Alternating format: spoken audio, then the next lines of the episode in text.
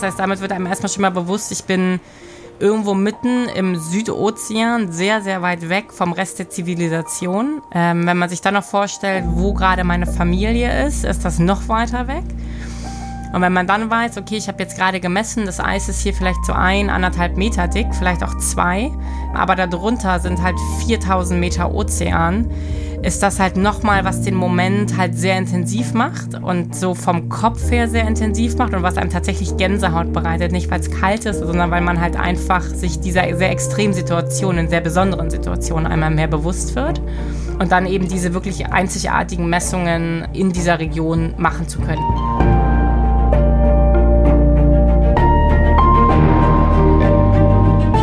Der Meere. Der Blue Awareness Podcast mit Christian Weigand.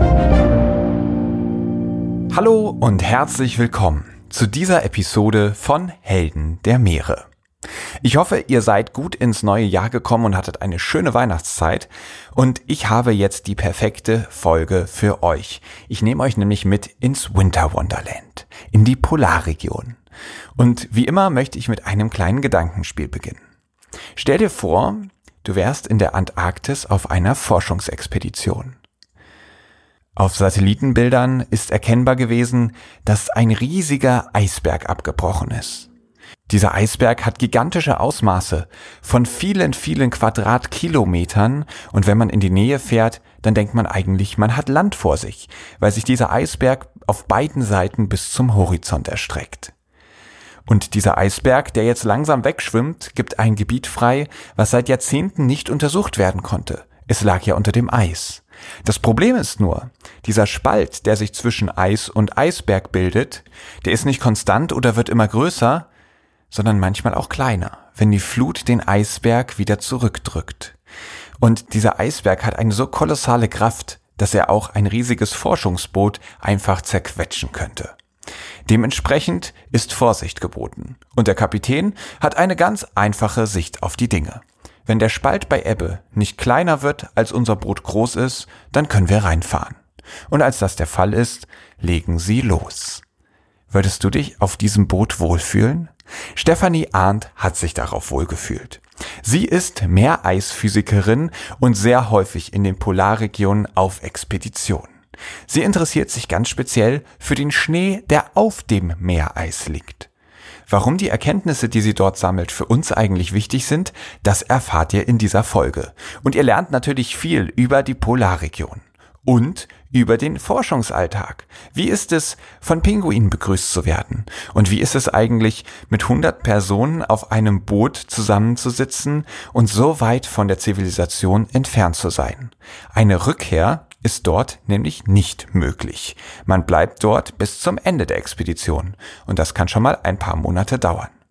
Ihr könnt euch also freuen auf eine winterliche Folge mit spannenden Eindrücken in das Forscherleben und ganz viel Wissen über Arktis und Antarktis. Ich wünsche euch ganz viel Spaß bei dieser Episode mit Stefanie Arndt. Advertorial Wenn ich mir einen Film anschaue, dann ist das fast immer eine Naturdoku. Denn nichts fasziniert mich so sehr wie die Wunder, die unser Planet zu bieten hat. Besonders, wenn sich diese unter der Wasseroberfläche abspielen. Und allen, die solche Dokumentationen genauso lieben wie ich, möchte ich eine Empfehlung aussprechen. Und zwar haben sich Disney und National Geographic zusammengetan und stellen im April, passend zum Earth Month, Initiativen zum Schutz, zur Wiederherstellung und zur Wertschätzung von unserem Zuhause in den Mittelpunkt. Besonders den Earth Day, nämlich Montag, den 22. April 2024, solltet ihr euch notieren. An diesem Tag starten einige Highlights, darunter auch die Dokumentation Die geheimnisvolle Welt der Oktopusse, die vom Oscar-Preisträger und Meeresenthusiasten James Cameron produziert wurde. Ich durfte die dreiteilige Doku schon vorab anschauen und bin begeistert von diesen Tieren. Sie haben drei Herzen, blaues Blut und können sich durch ein Loch von der Größe ihrer Augäpfel zwängen. Sie sind intelligent, sozial und neugierig, aber zugleich auch furchterregend. Sie sind Meister der Tarnung und Verwandlung und sie besitzen erstaunliche Fähigkeiten, die die menschliche Vorstellungskraft übertreffen. Neugierig geworden? Selbst abtauchen in die geheimnisvolle Welt der Oktopusse könnt ihr am 22. und 23. April jeweils ab 20.15 Uhr auf National Geographic Wild im TV oder ab dem 22. April auf Disney Plus im Stream. Hallo Stefanie. Hallihallo. Herzlich willkommen im Helden der Meere Podcast. Wir haben Glück, wir haben dich gerade noch so erwischt, bevor du schon wieder auf große Fahrt gehst. Was steht bei dir an? Äh, ja, für mich geht's schon in drei Tagen äh, los in Richtung Antarktis wieder, äh, in meine quasi dritte Heimat gefühlt, wo ich auf unsere deutsche Forschungsstation in der Antarktis, die Neumai-Station 3, fliegen werde diesmal, um dort dann vier Monate vor Ort zu verbringen. Oh wow, vier Monate in deiner dritten Heimat. Dritte Heimat? Das bedeutet, du hast noch zwei weitere. Welche sind das? Ich habe gefühlt mittlerweile, glaube ich, sogar mehr als drei. Aber ich sage sonst immer, dass ich bin gebürtig aus Berlin, bin da ja geboren und aufgewachsen und fühle mich dem natürlich noch sehr verbunden, weil ich da auch meine Familie habe mhm. und lebe aber ja seit zehn Jahren in Bremerhaven und dementsprechend ist das so ein bisschen meine zweite Heimat. Jetzt bin ich halt auch viel in Hamburg. Das ist so gesehen dann auch meine dritte Heimat. Also vielleicht ist dann auch einfach die Antarktis oder insgesamt die Polarregion mit allem, was dazu gehört, dann die vierte Heimat. Oh wow, Mensch, dann bist du ja überall zu Hause auf diesem Planeten. Das ja. ist ja sehr, sehr schön. Und wir wollen uns natürlich direkt reinstürzen in die Arktis und das, was man dort erleben kann.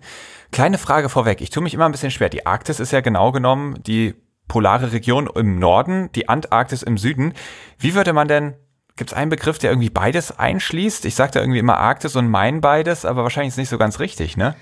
Nee, um Gottes Willen. Äh, wenn wir von beidem reden, sind es halt insgesamt einfach die Polarregion. Da, so, okay. Damit lässt sich das zusammenfassen. Aber Arktis ist wirklich nur Norden und Antarktis ist wirklich nur Süden. Okay, okay. Da, das, das werden wir auch gleich alles nochmal ganz sauber abstecken, damit es hier wirklich überhaupt keine Irritation mehr gibt. Und jetzt wollen wir mit dir in die Polarregionen. Und zwar mit der ersten Kategorie, dem Meeresrauschen.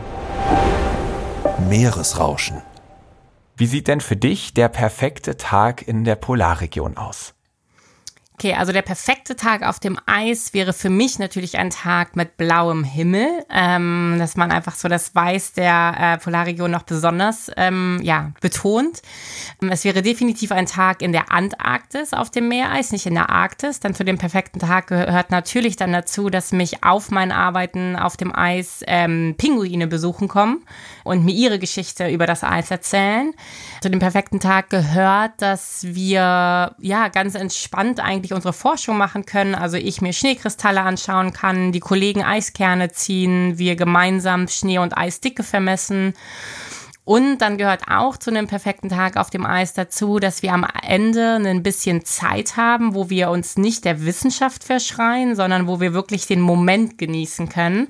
Und sei es, dass wir eine Runde tanzen auf dem Eis. Das haben wir tatsächlich schon mhm. gemacht. Oder ich hatte vor zwei Jahren ähm, in der Antarktis meinen Hula-Hoop-Reifen mit. Also, dass man halt einfach so einen wirklich besonderen Moment für sich und für die Gruppe schafft. Ähm, und dann aber auch ganz am Ende einmal die Stille der des Momentes mitnimmt. Also das heißt, ähm, das mache ich tatsächlich ganz gern mit den Arbeitsgruppen, mit denen ich unterwegs bin, dass man sich dann einmal hinsetzt, kein Gerät läuft, keiner arbeitet, sondern man, man spürt wirklich den Moment, man spürt die Stille in dem Moment von den weißen Weiten, man spürt, also man hört gefühlt so seinen eigenen Herzschlag und maximal noch das Schnattern der Pinguine im Hintergrund, aber viel mehr auch nicht. Und das ist dann so ziemlich, ein ziemlich perfekter Tag auf dem Eis. Wow, und dieser Moment der Stille, der hat es mir jetzt schon angetan. Du sitzt da, du sagst, man hört gar nichts, vielleicht das Schnattern der Pinguine und es wird so still, dass man selbst den eigenen Herzschlag hören kann. Was erleben denn die anderen Sinne in diesem Moment? Also, wie nimmst, was nimmst du sonst noch wahr? Oder versinkst du komplett in diesem, es ist gerade alles still? Ähm, man versinkt tatsächlich ziemlich komplett und ich spiele dann in diesen Momenten ganz gern dieses Gedankenspiel, wo ich mich eigentlich gerade befinde auf dieser Welt. Ähm, und wenn man, vor allem wenn man in der Antarktis ist, wird das tatsächlich sehr extrem, weil ich weiß dann, also ich stelle mir vor, wo ich auf dem Globus meines Bruders von früher bin. Das heißt, damit wird einem erstmal schon mal bewusst, ich bin irgendwo mitten im Südozean, sehr, sehr weit weg vom Rest der Zivilisation. Ähm, wenn man sich dann noch vorstellt, wo gerade meine Familie ist, ist das noch weiter weg. Und wenn man dann weiß, okay, ich habe jetzt gerade gemessen, das Eis ist hier vielleicht so ein, anderthalb Meter dick, vielleicht auch zwei, aber darunter sind halt 4000 Meter Ozean, ist das halt nochmal, was den Moment halt sehr intensiv macht und so vom Kopf her sehr intensiv macht und was einem tatsächlich Gänsehaut bereitet. Nicht, weil es kalt ist, sondern weil man halt einfach sich dieser sehr extremen Situationen, sehr besonderen Situationen einmal mehr bewusst wird. Und ja, und man riecht eigentlich nicht viel. Also es ist halt eigentlich ja sehr geruchslos. Und im Idealfall, was für mich auch dann was ganz Schönes ist, wenn man dann vielleicht noch so ein ganz, ganz sanftes Schneetreiben hat. Also, so ein, also nicht, dass es schneit, aber halt, dass der Schnee, der auf dem Eis liegt, so ein ganz, ganz bisschen verweht wird. Das macht das mhm. Ganze noch so ein bisschen, ich will nicht sagen mystischer, aber halt doch äh, noch so ein bisschen, man, man kommt der, der diesem polaren Eindruck noch so ein Stück näher. Okay. Du hast gerade den Globus deines Bruders erwähnt. Der nimmt ja auch eine, ich würde fast sagen, eine Hauptrolle in deinem Buch Expeditionen in eine schwindende Welt ein. Stell uns doch mal vor, was ist das Besondere an diesem Globus? eigentlich hat er gar nichts Besonderes, wenn ich ganz ehrlich bin. Und bis ich anfing, in die Polarregion zu reisen, äh, war uns auch allen nicht bewusst, dass dieser Globus äh, mal so in den Mittelpunkt geraten würde. Also das ist halt, das war halt so ein ganz stinknormaler, ja, Globus einfach. Man konnte den beleuchten, ähm, halt über Strom und das war's. Aber ich habe, als ich wirklich das erste Mal in der Antarktis war, 2010, ähm, und auf allen folgenden Expeditionen kam, war das halt so ein bisschen so das Bild, was mir immer wieder in die, ins Auge kam. Auch ich erinnere mich, wenn ich immer auf dem Schiff bin und man fährt in Kapstadt los in Richtung Antarktis, durchfährt man ja den kompletten Südozean und man fühlt sich halt echt, wenn es dann halt so super wellig und windig ist und das Schiff hebt und senkt sich in alle Richtungen und das ist unfassbar äh, laut und knarzt und alles und dann wird einem so bewusst, oh Mann, ey, was passiert eigentlich, wo sind wir hier eigentlich gerade, was passiert hier ringsherum und wo, also das ist alles so absurd. Und da habe ich auch angefangen, immer mir das so vorzustellen auf diesem Globus, was wir für ein unfassbar kleiner Punkt sind. Und irgendwie war ich dann halt immer auf diesem Globus von meinem Bruder. Ja, deswegen, also im Grunde genommen ist der nicht, hat der nichts Besonderes, aber das ist einfach dann so zum Sinnbild geworden, auch in den Blogs, die ich dann immer äh, von meiner Expedition nach Hause geschrieben habe, war immer so das so eins so dieser zentralen Punkte, mhm. dass mein Bruder dann irgendwann tatsächlich zu mir sagte, Steffi, mir war gar nicht bewusst, dass dieser Globus eine so große Bedeutung für dich hat. Und sag ich so, ja, nee, mir eigentlich auch nicht, aber so kam das. Abenteuer Ozean. Wir haben es eben schon gemerkt, Arktis, Antarktis, da muss man ja wirklich die Begriffe mal ein bisschen klären und vielleicht kannst du uns die Polarregion einfach mal vorstellen. Also wir schauen uns den Globus deines Bruders mal sinnbildlich an und dann haben wir einen großen blauen Planeten mit bunten Landmassen dazwischen und oben und unten an den Polen, da wird's weiß. Du hast eben schon gesagt, die Arktis ist am Nordpol, die Antarktis am Südpol und manche Leute haben ja immer die Schwierigkeiten, sich zu merken, was ist wo, wo ist der Eisbär, wo ist die Pinguine und ich habe das mal so ganz gut zusammenbekommen. Arktis kommt ja sogar von der Bezeichnung des Eisbären. Wie heißt der auf Lateinisch? Ursus arctos, glaube ich, irgendwie so, ne? Möglich. Und deswegen Arctos, daher, das passt dann, Arktis, also im Norden, da wo es den Eisbären gibt, da heißt es dann auch Arktis nach diesem Bären. Und die Antarktis, das ist da, wo es keinen Eisbären gibt, also Anti-Arctus, also das Gegenteil von dem Bären, das ist dann der Südpol. So merke ich mir das immer. Ich weiß nicht, ob es das komplizierter macht, aber vielleicht ist es ja eine gute Eselsbrücke. Eventuell, ja. Hast du eine leichtere anzubieten? Äh, nee, also ich habe das, also ich versuche einfach immer nur so in die Leute das einfach nur reinzuprügeln. Oben Arktis, unten Antarktis, oben Eisbären. das halt immer, für mich ist immer so die Verbindung, viele wissen ja oder verbinden mit Kanada ja zum Beispiel Braunbären. Und dass es dann sozusagen ja im Grunde genommen vom Braunbären zum Eisbären gar nicht so weit weg ist. Ähm, das heißt, ja. der Bär lebt also im Norden. Und genauso im, auf der Südhalbkugel gibt es ja zum Beispiel Pinguinkolonien auch in Südafrika oder ähm, in Australien. Und dass es dann sozusagen für die Pinguine gar nicht so weit ist in die Antarktis. Also, aber es ist schwer ja. und es ist tatsächlich immer wieder ein Thema. Und ich denke mir dann immer so, hey, das muss man doch wissen. Aber dann denke ich einen Schritt weiter. Ich kann gar nicht so genau sagen, ob ich das auch in der Schule in diesem Umfang überhaupt tatsächlich mal gelernt ja. habe weil das einfach ja sehr fern ist, so von, von dem normalen Leben, sag ich mal. Ja, klar. Und für dich natürlich das absolute Einmaleins. Und sind die denn dann fast gleich. Süd- und Nordpol, alles weiß. Jetzt mal ganz blöd gefragt. Nein, natürlich nicht. Natürlich nicht. Natürlich nicht. Klär uns auf, wo ist der große Unterschied? Genau, der ganz große Unterschied, und das weiß ich, habe ich auch in der Schule gelernt, ist, äh, die Antarktis ist ein Kontinent. Also wir haben am Südpol sitzt tatsächlich ein Kontinent, der Kontinent Antarktika, die Antarktis. So, und dieser Kontinent ist mit Landeismassen überzogen, also halt mit Schnee, der kompaktiert wurde, gefroren ist und dann halt diesen ähm, hunderte, zum Teil tausende Meter dicken Eispanzer geformt hat. Und das ist der Südpol, das ist, das ist die Antarktis. Und die Antarktis ist dann umgeben vom Südozean und dieser Südozean kann halt auch gefrieren. Das heißt, da haben wir dann das Meereis. Aber das ist halt dann wirklich die Konstellation Südpol Kontinent und ringsherum der gefrorene Ozean mein Meereis. In der Arktis ist es so ein bisschen andersrum, was der entscheidende Punkt ist. In der Arktis ist es auch weiß, hast du ja gerade schon selber gesagt. Aber wir haben in der Arktis die Kontinentmassen ringsherum. Das heißt, wir haben Kanada, wir haben Norwegen, wir haben Russland, ähm, wir haben Grönland. All das sind sozusagen die Kontinente, die die Arktis einrahmen. Aber der Nordpol selbst ist Wasser. Leicht gesagt, in der Arktis haben wir also am, Nor am Nordpol keine Landmassen, sondern da haben wir das Meereis und die Kontinente verteilen sich außenrum. Und in der Antarktis ist es genau andersrum. Wir haben den Kontinent in der Mitte, der gefroren ist, und wir haben das Meereis und den Ozean ähm, außen herum. Also das ist halt genau sozusagen ent entgegengesetzt. Genau, und was ich ganz spannend finde, in der Arktis, das sind ja schwimmende Eismassen auf 3000 Meter tiefem Ozean. Und in der Antarktis, man hätte es gar nicht gedacht, das ist der höchste Kontinent unseres Planeten, größtenteils über 3000 Meter hoch, also quasi so hoch wie der arktische Ozean tief. Fand ich ganz spannend. Sind das wirklich dann diese unfassbar hohen Gletscher, die die Antarktis zu so einem hohen Kontinent machen? Auch. Man hat da halt auch darunter halt eine sehr bergige Topografie. Aber genau, was einfach dazu kommt, sind einfach diese enormen Eismassen auf dem antarktischen Kontinent die im Grunde genommen, ähm, kann man das so ganz lax sagen, das ist so ein bisschen wie der Gefrierschrank unserer Erde. Also diese Eismassen spielen auch tatsächlich eine ganz, ganz wichtige Rolle. Aber daher kommt halt diese, auch diese Höhe des Kontinents ähm, durch diese zusätzlichen Eismassen oben auf dem Kontinent oben drauf. Ja, ja. Und dabei denkt man vielleicht, ja gut, das ist ja alles eingefroren da, aber nein, es gibt auch wieder da Ausnahmen. Nicht die komplette Antarktis ist wirklich mit Eis bedeckt. Nee, genau. Also wir haben ähm, auf der einen Seite natürlich jetzt den Punkt Klimawandel, der dafür sorgt, dass einfach einige Teile dieser Eismassen anfangen abzuschmelzen, anfangen zunehmend ähm, abzubrechen. Wie zum Beispiel, man sieht das immer ganz gut entlang der antarktischen Halbinsel. Also die antarktische Halbinsel ragt in Richtung ähm, Südamerika, nach Chile hoch. Das sind so Bereiche, da sieht man sehr starke Inselstrukturen und da halt wirklich also Land darunter. Ähm, das ist auf der einen Seite.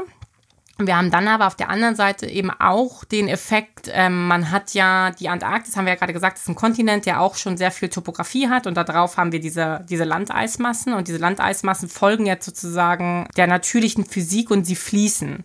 Und das hat zur Folge, dass also diese Landeismassen über den Kontinent hinweg fließen auf den Ozean hinaus. Und dann wird das Landeis zu sogenanntem Schelfeis. Also sprich, diese Eismassen sind immer noch mit dem Landeismassen verbunden, aber darunter ist eben kein Land mehr, sondern ist dann Wasser, der Ozean. Und wenn das und das schwimmt dann genau, oben das drauf. schwimmt quasi wie oben drauf. Und wenn das abbricht, das nennt man dann Kalben und dabei entstehen halt Eisberge. Das ist das, was, glaube ich, dann wieder bekannt ist. Also Schelfeis ist, glaube ich, so ein Begriff, der ist jetzt nicht unbedingt geläufig, aber was, glaube ich, viele kennen, sind einfach diese gigantischen Eisberge. Und die entstehen genau so, wenn einfach dieser antarktische ähm, Eispanzer beginnt zu fließen. Und wenn du sagst gigantische Eisberge, ich glaube, mir war lange Zeit gar nicht bewusst, was mit gigantisch gemeint ist. Ich habe mir dann vorgestellt, das ist ein Eisberg, der ist so groß wie ein ganzes Containerschiff. Aber nein, das kann ja noch viel, viel, viel, viel größer werden. Diese Größe ist irgendwo in den Quadratkilometern und zwar im vier- oder fünfstelligen Bereich. Also da können durchaus mal Eisberge abbrechen, die sind so groß wie das Bundesland Berlin. Genau, durchaus. Und das sind halt einfach dann Größenordnungen, wo einem das dann schon bewusst wird, dass das halt ja auf der einen Seite von der Fläche natürlich eine enorm große Sache ist, aber halt auch vom Gesamtvolumen, weil wir sehen ja bekanntermaßen, wie man ja so schön sagt, immer nur die Spitze des Eisberges, nämlich nur die oberen 10 Prozent und die restlichen Mhm. 90 Prozent liegen halt unter der Wasserlinie, aber trotzdem geht ja all dieses Wasser halt oder all dieses gefrorene Wasser in den Ozean über und schmilzt dort. Und genau, deswegen ist das durchaus nicht zu unterschätzen, aber es ist auch super beeindruckend, wenn man an solchen Eisbergen dann mit dem Schiff vorbeifährt, weil man tatsächlich gar nicht merkt, dass es ein Eisberg ist. Man denkt einfach, das ist ganz normale Eiskante, weil man halt keinen Anfang und kein Ende sieht. Also das kann man schon durchaus so sagen. Unfassbar. Und magst du uns mal mitnehmen? Wie muss man sich diese Anreise vorstellen? Also die Schiffe starten dann ja häufig in Kapstadt. Es ist noch relativ warm, sage ich mal, und dann geht's ja durch diese Roaring Forties, Streaking Sixties und wie sie nicht alle heißen. Vielleicht kannst du uns da noch mal so so Stück für Stück mitnehmen, dass man so diese Veränderung noch mal so wirklich so miterleben kann, wie du sie miterlebst. Es ist ja anders als mit dem Flugzeug, wo man dann zack zack einfach da ist, sondern wo man das so Stück für Stück die ähm, ja, Landschaft verändert sich, das Meer verändert sich, vielleicht verändert man sich selbst auch ein bisschen, ich weiß es nicht. Ähm, wie, wie, wie verläuft diese Fahrt? Ja, es ist tatsächlich so, wenn man Kapstadt verlässt, man sieht dann noch so die, die Lichter der Stadt hinter sich und oftmals verlassen wir in den Abendstunden Kapstadt.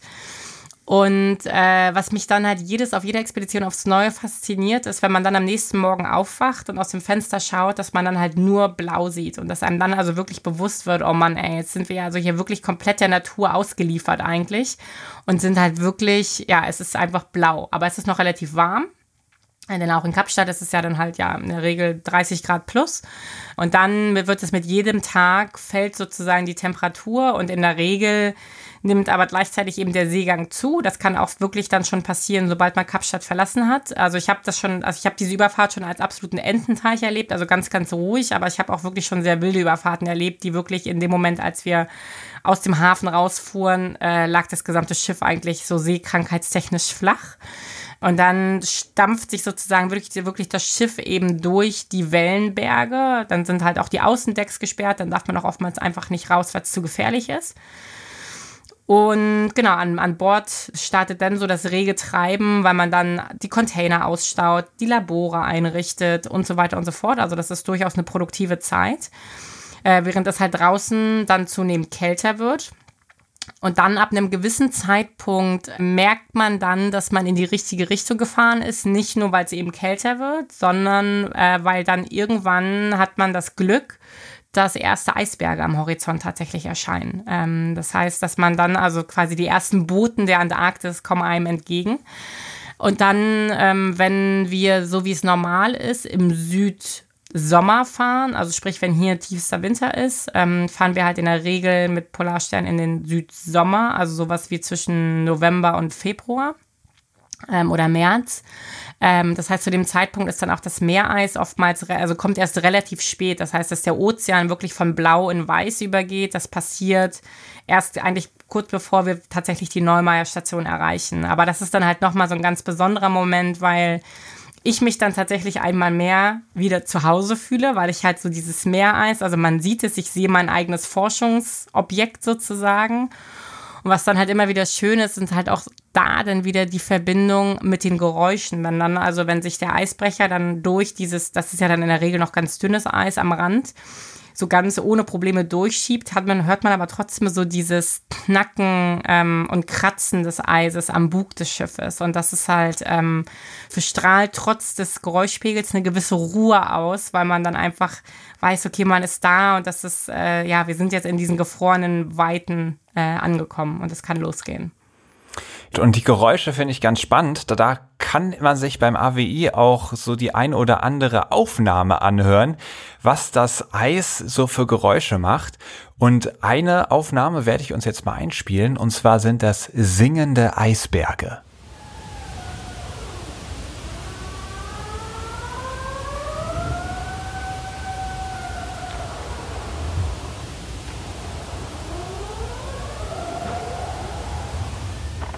So, Stefanie, jetzt erklär uns mal, wie können denn Eisberge singen? Der Eisberg ist im Grunde genommen nichts anderes als kompaktierter Schnee. Und ähm, damit, dass es kompaktierter Schnee ist, ist da aber halt trotzdem, wenn sich dann das Schnee in Eis umformt, sind da halt überall so kleine Luftbläschen drin. Ähm, und wenn dann also dieser Eisberg beginnt zu schmelzen, dann ploppt das halt, dann macht es halt so dieses ploppende Geräusch oder halt dann diesen Singsang so ein bisschen, dass dann sozusagen diese Luft entweicht, wenn dieser Eisberg mhm. dann einfach im Wasser ist, dort schmilzt ähm, und dann einfach so nach und nach all diese Luft zutage befördert. Ähm, und dadurch entsteht dann sozusagen dieses singende Geräusch der Eisberge. Also eigentlich äh, ist es kein Singen, sondern ein Schmelzen, was man tatsächlich hören kann. Äh, sozusagen, ja. Und jetzt noch eine sehr eindrucksvolle Aufnahme, und zwar kollidierende Eisberge. Und Achtung, das wird laut.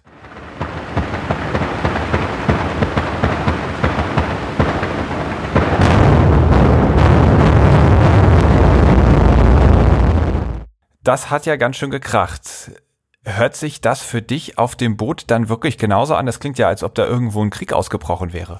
Ähm, ich habe tatsächlich, glaube ich, selber noch nie so wirklich Eisberge live vor Ort gehört, wenn die ineinander gekracht sind. Was ich halt nur erlebt habe oder gehört habe, wenn Eisschollen ineinander krachen, was auch schon relativ laut ist, aber natürlich bei weitem nicht so laut, weil die Eisschollen natürlich ja nur einen Bruchteil von der Dicke und damit von der Energie haben im Vergleich zu den Eisbergen, wenn die ineinander krachen. Ähm, aber ja, ich finde halt solche Geräusche immer wieder sehr beeindruckend, weil das ist halt ja nichts Menschgemachtes an keiner Stelle, sondern das ist halt wirklich reine Natur.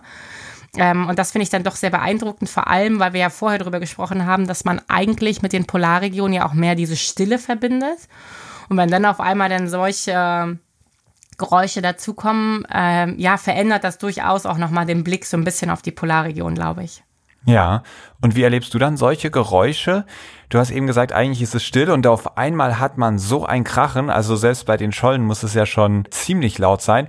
Ist das dann wirklich sowas, wo du sagst, ach, endlich zu Hause? Oder ist es auch sowas, wo einem kurz der Sch Schreck durch die Glieder fährt und man denkt sich ja, uh, 4000 Meter unter uns, äh, tiefes Wasser, hoffentlich geht hier alles gut oder fühlst du dich da so was von sicher auf diesem Schiff oder auf deinen Schollen, wo auch immer du dich gerade befindest? Ähm, ich fühle mich eigentlich immer sehr sicher und auch uneigentlich. Also es ist gar kein Sicherheitsproblem, aber es ist halt schon, ähm, wie gesagt, auf der einen Seite dieses, es ist die Faszination für die Region und für diese, für diese Naturspektakel der Region. Aber auf der anderen Seite, vor allem in der Arktis, als wir das Eis haben, halt, also das Meereis haben krachen hören, als es ineinander geschoben ist und halt dann diese sogenannten Eisrücken auftürmt, ist das halt gleichzeitig auch ein Indiz so ein bisschen für die oder sinnbildlich für die Zerbrechlichkeit der Arktis. Also dass das sozusagen, das ist ja einfach so, die Arktis verändert sich, das Eis wird dünner, deswegen bricht es mehr und deswegen schiebt es sich auch wieder mehr zusammen. Mhm. Das heißt, dass wir also diese Geräusche so eindrucksvoll hören können, ist auch Ausdruck des Klimawandels. Das heißt, man, da wird man dann schon auch so ein bisschen sentimental ein Stück weit, weil man sich so denkt, okay, es ist faszinierend, aber es ist eben gleichzeitig eigentlich auch so eine Art ja, Hilfeschrei der Polarregion. Und so ein bisschen ist es mhm. natürlich mit den Eisbergen auch so. Denn es ist zwar natürlich dieses Eisbergkalben an sich ein ganz natürlicher Prozess und auch, dass die ineinander krachen, aber auch da einfach die Frage der Häufigkeit und wie viele Eisberge mhm. abbrechen und wie groß die Eisberge sind, die abbrechen. Auch das ist ja wieder eine Veränderung, die man halt dann schon auch mit lachendem und weinendem Auge tatsächlich so ein bisschen sieht, wenn man ganz ehrlich ist. Ja, verstehe. Und ein ganz besonderer Eisberg für dich war ja Eisberg A74. Den hast du dann ganz genau kennenlernen dürfen. Was war das Besondere bei diesem Eisberg? Ja, wir sind ja 2021 Anfang des Jahres mit der Polarstern wieder aufgebrochen ins Südpolarmeer von den Falklandinseln aus. Das war ja damals unter großen Corona-Regularien, sage ich mal. Und wir hatten halt unser Forschungsgebiet im, im Weddellmeer und dann hatte sich schon vorher immer aus den Satellitendaten abgezeichnet, dass dort wohl im südöstlichen Weddellmeer ein Eisberg abbrechen könnte. Ähm, und dann just in dem Moment, als wir dann wirklich da unten waren, ist dieser Eisberg tatsächlich abgebrochen und auf Reise gegangen. Und dann, wo das eigentlich nicht direkt unser Forschungsgebiet war, war dann aber natürlich klar, ähm, ja, gibt es die Möglichkeit, dass wir jetzt mit dem Schiff zu diesem Eisberg fahren ähm, und quasi in diese Lücke zwischen Eisberg und dem Landeismassen fahren können, also dem, dem Schelfeis, dann dem ganzen Schelfeis, mhm. um da reinzufahren, um Messungen zu machen, um Beobachtungen zu machen in einer Region, die jetzt halt irgendwie über Jahrzehnte mit diesem kolossalen Eisberg oder diesen Eismassen eben bedeckt waren. Und dann hat man das, haben wir das also ähm, auf Satellitendaten beobachtet, auch wie sich der Eisberg hin und her sozusagen bewegt, weil man kann sich das so ein bisschen vorstellen, auch da unten, wie man das vielleicht auch hier von der Nordsee kennt oder insgesamt vom Meer. Es gibt eben Tiden, die dafür sorgen, dass also dieser Eisberg nicht konstant einfach nur wegschwimmt von der Küste, sondern ihn halt auch so ein Stück weit zurückzieht. Und dann gab es also Diskussionen zwischen der Wissenschaft und dem Schiff. Und der Kapitän hat dann halt ganz, äh, ganz lustig gesagt, naja, mein Schiff ist 118 Meter lang und wenn dieser Spalt breiter ist als 118 Meter, sprich ich in diesem Spalt wenden kann mit dem Schiff im Zweifelsfall, dann können wir reinfahren und dann ist es sicher. Genau, das haben wir dann also beobachtet von den Satellitendaten aus und das hat man dann gesehen, dass das auch, wenn der Eisberg wieder zurückgeschwommen ist sozusagen, ähm, in die Lücke waren trotzdem immer diese ähm, 118 Meter locker drin. Und so kam es dann, dass wir die Möglichkeit hatten, tatsächlich mit dem Schiff in, diese, in diesen Spalt reinzufahren und dann eben diese wirklich einzigartigen Messungen ähm, in dieser Region machen zu können. Eben wirklich eine Region, die eigentlich unfassbar unwirtlich ist, weil es einfach nur kalt und dunkel war die letzten Jahrzehnte und man dann doch sehr erstaunt war, als wir dann eben auf den Ozeangrund geguckt haben mit so einem ähm, gezogenen Kameraschlitten, nenne ich es mal, mit dem wir also den, den Boden kartieren können und den Boden ja. ähm, per Video sozusagen betrachten können. Und dass da dann doch am Ende des Tages eine enorme Vielfalt eigentlich an, an Bio, also insgesamt eine sehr große Biodiversität war, trotzdem es eigentlich eben so eigentlich ungemütlich ist. Also ich stelle es mir auf alle Fälle nicht so gemütlich vor, da Jahrzehnte nee. im Dunkeln und Kalten zu sitzen. Aber es scheint ja. Organismen zu geben, die das super finden. Ja, und es scheint vor allem auch verschiedene Fische zu geben, die das richtig großartig finden, weil das hatte doch damals den großen Schlagzeilen gegeben, äh, dass das größte Fischleichgebiet überhaupt dort unten gefunden worden ist. Ah, das war nicht direkt da. Also das war auch im Rahmen dieser Expedition, aber das war jetzt ah, nicht okay. unter dem Eisberg, aber es war halt ah, in unmittelbarer, nee, nee, genau, das war in unmittelbarer ähm, Umgebung. Aber genau, aber das ist halt auch im Weddellmeer gewesen, aber jetzt nicht da, wo wir den Eis, also nicht, wo wir unter dem Eisberg ähm, gescannt haben, sondern okay. quasi, quasi in der Nachbarschaft des Eisberges. Also da unten, da wimmelt das Leben unter Wasser ja nur so, das ist ja unfassbar. Wir wollen jetzt aber, bevor wir unsere komplette Zeit äh, hier nur verquatschen über die Antarktis im Allgemeinen, auch mal ein bisschen ins Speziellere gehen. Immerhin habe ich mit dir eine Meereisphysikerin zu Gast. Das klingt doch sehr speziell und sehr spannend. Und du hast schon eben erzählt, Meereis, das ist das Eis, was aus dem Meer geformt worden ist. Also ganz anders als das Landeis, was dann irgendwie, wie du es eben, glaube ich, schon beschrieben hast, sich vor allem in der Antarktis aus dem Schnee, der zusammengedrückt wird, bildet. Bildet sich das aus dem Wasser des Meeres. Dein Forschungsgebiet ist dann der Schnee darauf. Für viele Leute gibt es ja Schnee der unterscheidet sich jetzt nicht so riesig. Die meisten können dann schon noch einen Unterschied machen zwischen so Pulverschnee, da ist Schneeballform unmöglich und wie er bei uns aber schön genannt wurde, Pappschnee. Da kann man ganz einfach äh, Schneebälle draus formen, aber danach sind die Handschuhe, wenn schlecht läuft, dann auch durchnässt. Man sagt ja, die Inuit, die kennen ganz, ganz viele unterschiedliche Wörter für Schnee, weil sie auch ganz viele unterschiedliche Arten von Schnee kennen. Wie ist das bei dir? Wie viele Schneearten hast du in deinem Repertoire? Ähm, mir geht's gar nicht ähm, so sehr um die Schneeart in dem Sinne, sondern um die Schneekristallart. Oh. Nicht, wie ist er unterschiedlich aus der Atmosphäre gekommen, sondern für mich wird der Schnee eigentlich erst interessant, wenn er auf dem Meereis angekommen ist, dort liegt und dann halt Dinge erlebt hat ähm, die dann aber genau auch für diese Phänomene sorgen, die du gerade beschrieben hast, nämlich, äh, dass man einen Schneeball formen kann oder eben nicht. Und äh, das ist jetzt hier der erste Fun Fact äh, in Bezug auf Schnee, äh, dass das tatsächlich für mich eine wissenschaftliche Arbeitsweise ist, ähm, dass ich für einen Schnelltest sozusagen schaue, ob ich einen Schneeball formen kann oder nicht, weil äh, wie du gerade gesagt hast, es gibt eben Schnee, aus dem kann man keinen Schneeball formen. Und der Punkt ist, warum man diesen Schneeball nicht formen kann, ist, dass Feuchtigkeit fehlt. Und das ist halt vor allem dann der Punkt in den, in den Polarregionen im Winter. Ist natürlich dann immer so dieser Punkt, höhö, ihr könnt ja immer eine Schneeballschlacht machen. Nee, können wir tatsächlich nicht, weil wenn es zu kalt ist, ist die Luft sehr trocken. Und wenn die Luft sehr trocken ist, ist dementsprechend auch der Schnee sehr trocken. Und dann lässt sich einfach kein Schneeball formen. Und wohingegen hm. dann wenn dann einmal eine, eine gewisse Temperatur überschritten wurde, sprich die Luft feuchter wird und damit auch der Schnee feuchter wird, lässt sich, kommen wir dann halt langsam in diese pappige, also noch nicht ganz so pappig, wo es klitschnasse Handschuhe gibt, aber trotzdem dann in den Bereich, dass dann irgendwann anfangen, sich aber diese Schneekristalle zu verbinden, so dass man dann eben den Schneeball formen kann, weil eben so ein, ein Mühe mehr äh, Feuchtigkeit da ist, die genau das erlaubt. Und das heißt, du schaust dir dann eine einzelne Schneeflocke an und die erzählt dir das alles, was sie so erlebt hat, seitdem sie sich geformt hat. Genau, nicht die einzelne Schneeflocke in dem Sinne, sondern was ich ähm, tatsächlich mache, um wieder in, das, in den Prozess reinzugehen. Ich setze mich aufs Eis, ich buddel ein Loch in den Schnee und sehe dann ähm, relativ schnell kann man dann unterschiedliche Schichten im Schnee erkennen, mhm. die aufgrund von unterschiedlichen atmosphärischen Bedingungen entstanden sind. Also sei es halt, dass es mal warm war, dass es windig war, dass es sehr kalt war.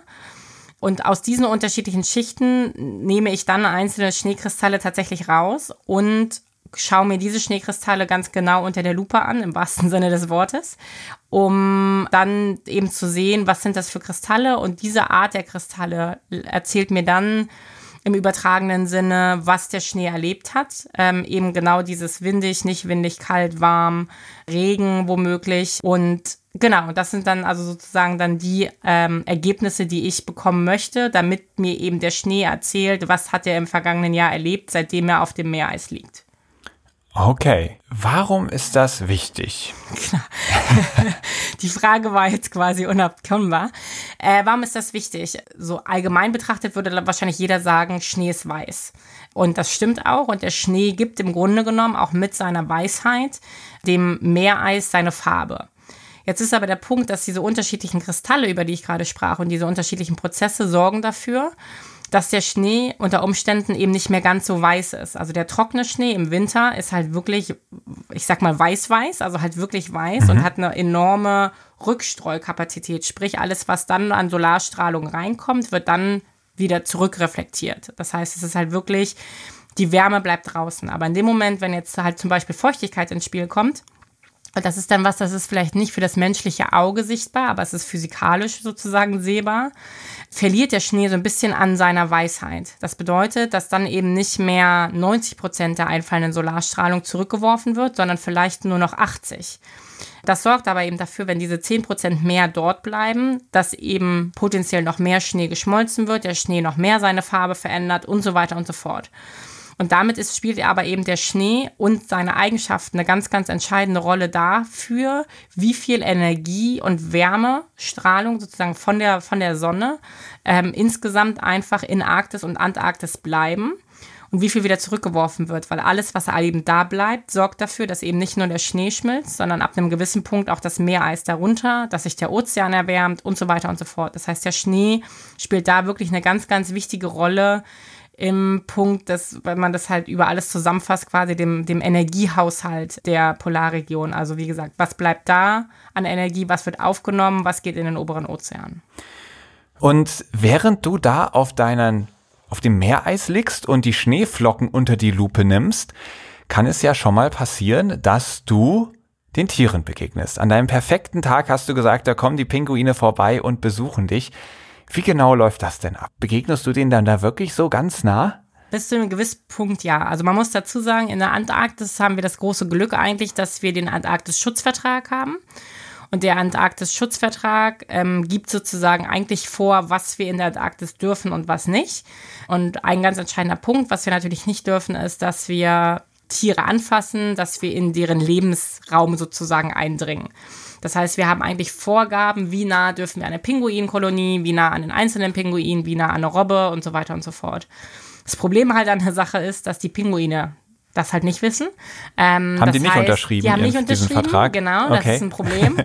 nee, aber die haben halt einfach den Punkt, die Pinguine haben keine natürlichen Feinde auf dem Meereis und dementsprechend kommen die, wenn die uns dann sozusagen sehen oder merken, da ist irgendwie jemand, kommen die erstmal ran und schauen sich das halt wirklich an. Also ich hab, bin, ich bin noch nicht so richtig weit in meinem Pinguinisch. Ich arbeite noch dran, also ich weiß eigentlich auch nicht, was sie sich da so wirklich denken. Aber die kommen tatsächlich relativ nah ran, haben dann aber auch wie so eine Art ja, Abstandssensor und bleiben so vielleicht einen Meter oder so vor einem stehen. Eine Flügellänge Abstand. Genau. Und ähm, ja, schauen uns dann wortwörtlich über die Schulter. Und ja, gehen dann aber in der Regel auch relativ schnell wieder. Ne? Also die bleiben jetzt dann nicht stundenlang stehen, sondern die schauen sich das an und dann kommen vielleicht nochmal neue Pinguine und dann ziehen die aber weiter. Aber genau, das ist dann so ein bisschen so das, was da ähm, quasi passiert. Aber die sind halt einfach, ja, neugierig. So kann man das, glaube ich, zusammenfassen. Und wie ist das dann für dich, wenn so ein neugieriger Pinguin ankommt und dir über die Schulter schaut? Das ist natürlich schon immer wieder schön, weil das zeigt halt auch wieder dann so einmal mehr einfach so diese unberührte Natur und diese unberührte weiße Weite der Antarktis, wo dann einfach auch die Tiere natürlich das Ökosystem mit dazugehören. Beneide ich dich drum, solche Begegnungen. Mich hat hier in meinem Büro noch nie ein Pinguin bei der Podcast-Aufzeichnung besucht. Augen auf bei der Berufswahl oder dem, dem Berufsort könntest ja, ja stimmt, genau. Aufnehmen. Ja, vielleicht sollte ich bald auf dem Meer Meereis aufzeichnen, genau. dann steigen die Chancen. Logbucheintrag. Du bist da ja, wie wir eben festgestellt haben, sehr weit von so einem klassischen Bürojob entfernt. Du arbeitest in einer der unwirtlichsten Umgebungen, die es auf diesem Planeten überhaupt gibt. Wie schützt du dich denn da gegen Kälte? Also du hast schon gesagt, ihr werdet dort gut eingekleidet, aber wie muss man sich das vorstellen, wenn du dann aufs Meereis stapfst, um die Schneeflocken aufzuspüren? Was ist dafür alles nötig? Wie bist du ausgerüstet? Ähm, ich glaube, man denkt immer, ich habe mehr an, als es am Ende aussieht tatsächlich. Ähm, es ist halt, ich meine, ich bin in der Regel im antarktischen Sommer unterwegs. Das heißt, wir haben so Temperaturen, sag ich mal, vielleicht am kältesten so minus 20, minus 25 Grad, je nachdem, wo wir, äh, wo wir sind. Und man braucht da gar nicht so viel. Also was man halt eigentlich immer anhat, ist halt unten drunter eine Wollschicht, also lange Wollunterwäsche. Und dann, wenn es halt richtig kalt wird, zieht man da drüber halt noch eine dicke Fließschicht, ähm, sowohl eine Fließhose als auch eine Fließjacke. Und dann ist eigentlich das Wichtigste eigentlich das, was außen rumkommt, sozusagen die Schicht, die den Wind abhält. Also dass man dann ähm, entweder unsere Anzüge oder ich habe halt mittlerweile auch eigene Polarkleidung, die einfach nur im Wesentlichen dafür da ist, dass der Wind, also ne, alles, was einfach den Körper potenziell auskühlt durch, durch, den, durch den Wind, dass das sozusagen abgehalten wird. Mhm. Und das Entscheidende sind dann vor allem bei mir dann die Füße und Hände, weil ich weiß, das sind meine Schwachstellen. Das heißt, ich habe dann an den Füßen auch äh, ein paar Wollsocken und darüber halt dicke Polarboots, dass die Füße halt schön warm bleiben. Und dann kommt die Herausforderung der Finger und da ist äh, die Herausforderung eben die, dass ich für meine Schneearbeiten, äh, wie man sich vorstellen kann, wir haben ja gerade darüber gesprochen, dass ich mir einzelne Schneekristalle anschaue das bedeutet aber halt auch, dazu kann man halt nicht die super fetten, dicken Polarhandschuhe anziehen, die super schönen Fäustlinge, sondern das kann man halt mhm. leider tatsächlich nur mit ganz, ganz dünnen Handschuhen machen. Das heißt, auch da gilt dann am Ende das Schichtenprinzip. Ich habe also dann ein dünnes Paar Handschuhe an, äh, in dem ich arbeite und habe dann aber immer an meiner Seite meine dicken Polarfäustlinge liegen, wo ich dann zum Teil ja, in Anführungsstrichen sozusagen Schummel, ähm, als dass ich da drin dann auch mal so kleine Wärmepads habe, dass ich halt wirklich meine Finger zwischendurch wieder auftauen kann, ähm, um dann halt gut weiterarbeiten zu können. Okay, also richtig dick eingepackt, obwohl es ja nur minus 20 Grad im Sommer dort sind. Wie kalt wird es da im Winter? Ähm, meine selbst erlebten tiefsten Temperaturen waren auf der Mosaik-Expedition mit minus 42 Grad gemessen.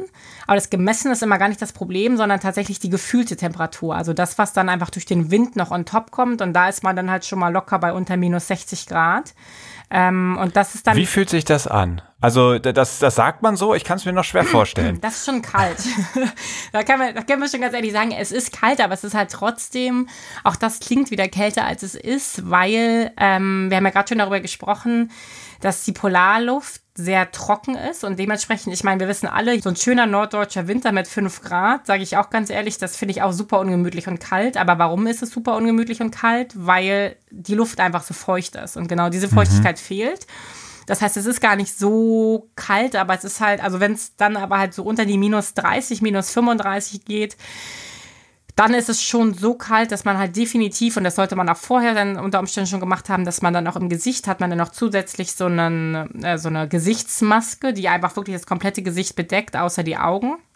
Da setzt man dann halt noch so eine große, wie so eine Art Skibrille auf, dass halt wirklich auch da mhm. kein Quadratmillimeter der Luft ausgesetzt ist. Und dann muss man halt wirklich sagen, dass diese Kälte dann im Wesentlichen dafür sorgt, dass es einfach auch alles, was man tut, sehr, sehr anstrengend ist, weil es einfach für den Körper natürlich auch eine enorme Belastung mhm. ist, unter diesen Bedingungen zu arbeiten. Das heißt, da fällt einem jedes Wort schwer und auch jeder Schritt, das überlegt man sich dreimal. Ne? Also man versucht dann, sich und seine Arbeit so zu optimieren, dass man nichts Sinnloses sozusagen macht, sondern ähm, dass man einfach sehr optimiert und bedacht arbeitet. Und aber wenn man das einhält und wenn man dann wirklich aufmerksam ist, wenn man wirklich alles bedeckt hat oder wenn man es eben nicht bedecken kann aus irgendwelchen Gründen, dass man dann halt im Team sich immer auch gegenseitig wirklich ins Gesicht schaut und schaut, dass sich halt nicht irgendwo weiße Flecken bilden, die dann Anzeichen geben für ähm, Gefriererscheinungen ähm, auf der Haut, ähm, dann kommt man da eigentlich ganz gut durch. Wow, okay. Klingt aber schon hart, was die Kälte angeht. Wie sieht das bei dir mit der Seekrankheit aus? Der Weg dorthin, der geht ja wirklich durch dieses Südpolarmeer, was dafür bekannt ist, wirklich so die raueste See zu sein, die es auf diesem Planeten eben gibt. Man kann sich das vorstellen, die meisten Ozeane sind ja irgendwie rechts und links, also östlich und westlich dann durch Kontinente begrenzt, wo dann irgendwann mal Schluss ist mit Wellen und Sturm und ähnlichem. Dieses Südpolarmeer, das geht wirklich in einem Kreis um die Antarktis rum und da können sich dann Wellen theoretisch auch einfach dreimal um den Globus bewegen, bevor sie dann irgendwo an Land laufen. Also das äh, als Surfer weiß ich das, da verfolgt man natürlich so Wellenbildungen immer und Stürme können auch wirklich ja ewig lang da diese Breitengrade lang pfeifen und dadurch ist es so ein unfassbar raues Gebiet. Geht's dir da schlecht auch mal oder bist du davon befreit? Ähm, toi toi und auf Holz geklopft. Ähm, bisher ging es mir noch nicht richtig schlecht. Also ich habe äh, mich jetzt noch nicht übergeben, bin grün angelaufen oder ähnliches. Ähm, was bei mir meistens der Fall ist, ist, dass ich sehr müde werde, einfach durch diese Schiffsbewegung. Das ist aber was halbwegs Normales, weil man sich halt vorstellen muss, unser Gleichgewichtssinn ist ja die ganze Zeit damit beschäftigt, diese ganze Schiffsbewegung auszugleichen. Und das ist halt super anstrengend für den Körper. Das heißt, ähm, ich würde dann am, halt am liebsten 24 Stunden schlafen. Aber das ist natürlich auch keine Option. Aber äh, so an sich geht es mir ganz gut. Und das ist halt, wofür man sich dann überwinden muss, immer, was dann aber eigentlich das Beste ist, was man machen kann. Und das versuche ich auch immer allen Seekranken zu vermitteln, ist Essen. Weil, also man sollte jetzt nicht halt irgendwie die Schweinshaxe mit ganz viel Fett essen, sondern halt dann einfach, ja, Sachen, die der Körper gut verarbeiten kann, gut verdauen kann, die halt nicht zu schwer sind, aber das eben der Magen was zu tun hat. Und das ist dann eigentlich der Weg in die Messe ist zum Teil beschwerlich und man muss sich gegenseitig motivieren, essen zu gehen. Aber wenn man dann da ist, ist es das Beste, was man machen konnte. Ähm, weil dann, wie gesagt, dann kommt der Kreislauf insgesamt ja in, in Bewegung, der Magen mhm. kommt in Bewegung und dann ist eigentlich alles gut. Ähm, aber ich gebe zu, wenn, den, wenn die Leute schon vorher nur über dem Klo hingen, ist es schwer, die dafür zu motivieren, zu sagen, hey, lass uns essen gehen, äh, davon wird alles besser. Es kommt meistens nicht so gut an. Also gibt es da auch wirklich äh, Leute auf dem Schiff, denen geht's dann richtig, richtig mies? Ja, leider. Also das ist halt, äh, das weiß halt auch, also vor allem, also man weiß es vorher ja eigentlich auch nicht, wenn man das vorher noch nicht so in dem Rahmen gemacht hat. Das war bei meiner ersten Expedition auch so. Ich war eigentlich prädestiniert dafür, seekrank zu werden, weil ich gehöre zu den Klassikern. Ne? Ich kann im Auto nicht lesen. Ich bin nie gerne so richtig hinten im Auto gesessen, so auf langen Fahrten und so. Das war alles nicht so mein Ding. Das heißt, ich war eigentlich standen die Zeichen gar nicht schlecht, dass ich seekrank werde. Auch meine Eltern haben da so Geschichten aus der Vergangenheit, aus ihrer Kindheit erzählt und ich dachte, das kann ja super werden. Und man ja. sagt aber ja auch, seekrank ist auch was Psychologisches. Das kann ich allerdings widerlegen, denn ich stand dann ungelogen, als, wir, als ich das erste Mal in Kapstadt losgefahren bin, stand ich draußen an Deck und das Schiff begann zu wackeln und das war für mich damals die allererste Schiffsfahrt, so im wirklichen Sinne. Ähm, und ich habe darauf gewartet, dass es mir schlecht wird. Aber mir wurde nicht schlecht. Also daher kann ich sagen, es ist nicht psychologisch, weil dann hätte ich wirklich auch die ganze Zeit über dem Klo gehangen, was aber nicht passiert ist. Okay, das beruhigt mich sehr, weil ich treffe genau auf dieses Profil zu. Im Auto, wenn ich aufs Handy gucke, wird mir direkt schlecht, wenn ich hinten sitze, uh, vorsichtig. Das, das steht nämlich bei mir noch aus, mal wirklich so lange Zeit auf dem Ozean zu sein, dann auch unter Deck irgendwie mal zu schlafen und sowas das, wenn man den Horizont dann nicht mehr sieht, ist natürlich dann immer noch mal besonders hart. Genau, das ist halt natürlich und der große Vorteil auf Polarstern. Haben ja alle Kabinen sind Außenkabinen. Ähm, das heißt, wenn ja. man auf der Kabine ist oder auf der, auf der Kammer, wie man bei uns sagt, dann kann man rausgucken. Was aber bei uns dann sozusagen das Gefährliche ist, alle Sozialräume und auch da, wo man ist, ist inliegend ohne Horizontblick. Und das ist dann sozusagen ah. so dieses, ja. Aber ich gebe zu, auch dann bei so richtig krassem Seegang ähm, ist dann auch mein Lieblingsort tatsächlich die Brücke, weil man von da einfach diesen Extremweitblick hat. Und weil man da dann halt auch total beeindruckend sieht, wie das Schiff immer wieder so in die Wellen eintaucht, das gesamte Schiff mit Wasser überspült wird. Und das finde ich immer wieder ganz beeindruckend eigentlich auch wieder so zu sehen. Einmal mehr halt wieder das Thema der Kraft der Natur. Ja. Also das ist ganz cool eigentlich. Ja, glaube ich. Und ist da genug Platz auf der Brücke, dass alle, die Lust haben, da hinkommen oder muss man dann äh, Nummern ziehen? Nee, also vor allem, sind wir ehrlich, wenn es richtig Seegang ist, ist ja auch ein gewisser Prozentsatz liegt einfach im Bett. Dann ja. sind einige auf der Brücke. Also wir haben halt auf dem, auf Polarstern den großen Vorteil der offenen Brücke. Das heißt, es kann eigentlich jeder zu jeder Tag- und Nachtzeit da hoch. Wobei natürlich, wenn es einfach zu voll oder dann zu laut wird, ähm, also eigentlich ist auf der Brücke Stille, aber ne, man kann sich das ja vorstellen, wenn da so zehn Leute sind und zehn Leute flüstern, das wird immer lauter, dann können auch schon mal Leute der Brücke verwiesen werden oder dass man einfach sagt, jetzt hier Leute, so geht das nicht weiter. Also man ist da oben dann nicht allein, aber es ist jetzt auch nicht, dass es eine Massenveranstaltung ist. Ja. Wie viele Leute sind auf der Polarstern?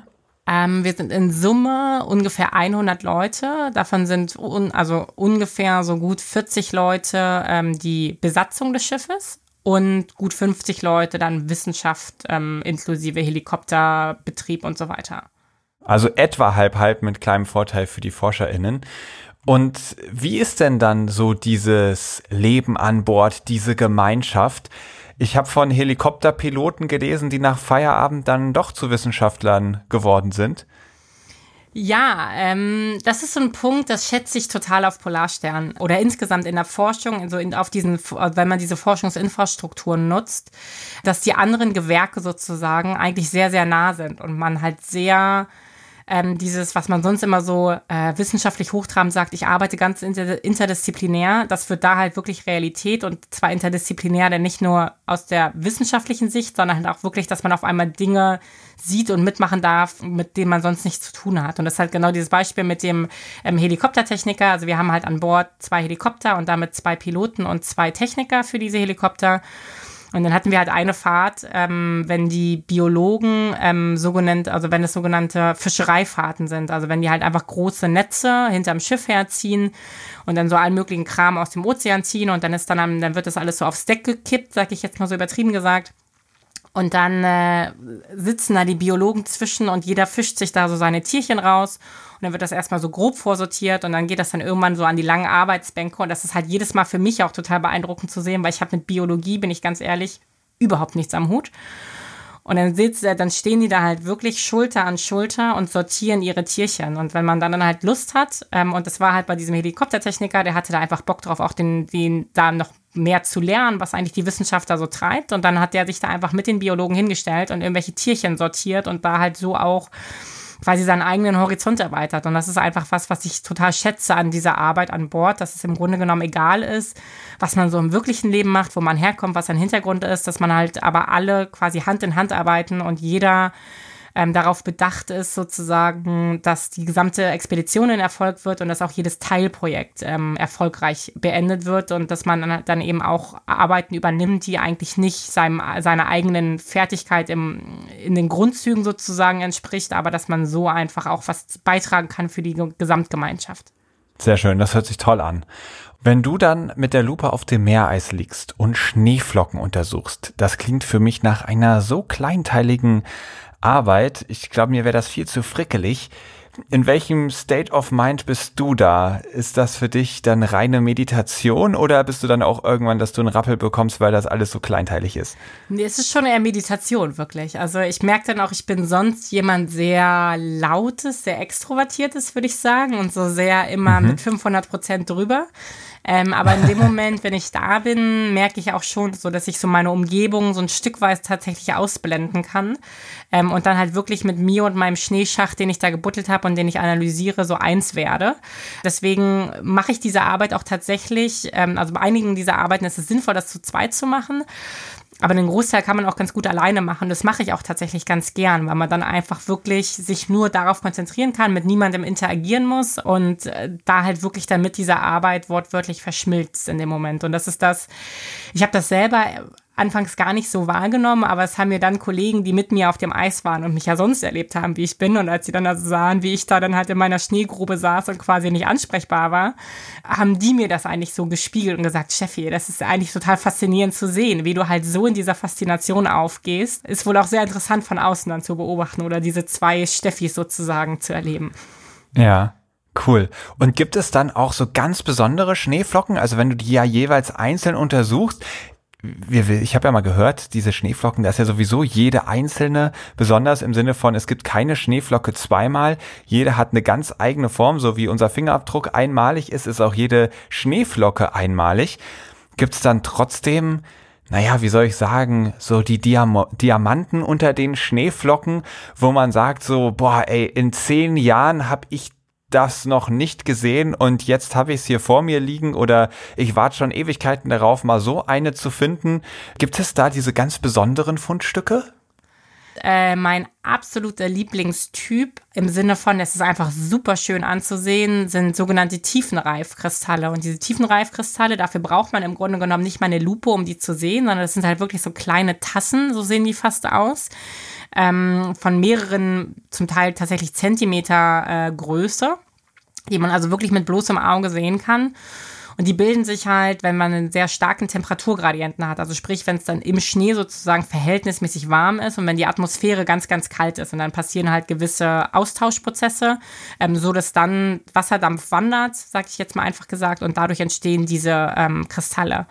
Und das ist halt jedes Mal, äh, wenn ich die sehe, freue ich mich total, weil das einfach, die sind super, super schön anzusehen. Und das ist der Moment, wo ich diese Stille dann auch durchbreche und dann auch mal gerne Kollegen noch dazu hole, um sozusagen diese Faszination zu teilen oder wenn einfach auch Kollegen dabei sind, die oder Studenten, die einfach für die das so eine einmalige Sache ist auf dem Eis und dann halt solche Kristalle auch sehen zu dürfen, ist glaube ich auch für die, wobei ich bin mir immer nicht ganz sicher, ob die auch meine Faszination wirklich so teilen können oder sich denken, okay, Steffi, alles klar.